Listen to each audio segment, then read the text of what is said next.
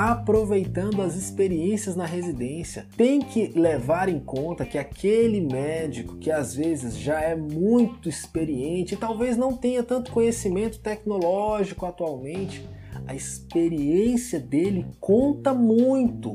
Então, o residente precisa aprender mesmo com a experiência. Às vezes, ele pode não saber operar um, um equipamento tecnológico atual, mas a experiência dele conta e vale muito a pena para o residente aprender a partir do conhecimento que foi adquirido em anos de carreira daquele outro profissional e não só do seu preceptor, não só do seu superior também pela experiência dos outros residentes. Às vezes o seu R2, às vezes o R3 vai trazer aquela bagagem que, mesmo em pouco tempo, já é suficiente para o que você precisa aprender naqueles, naquele ponto específico. Então aproveite para aprender com as experiências na residência.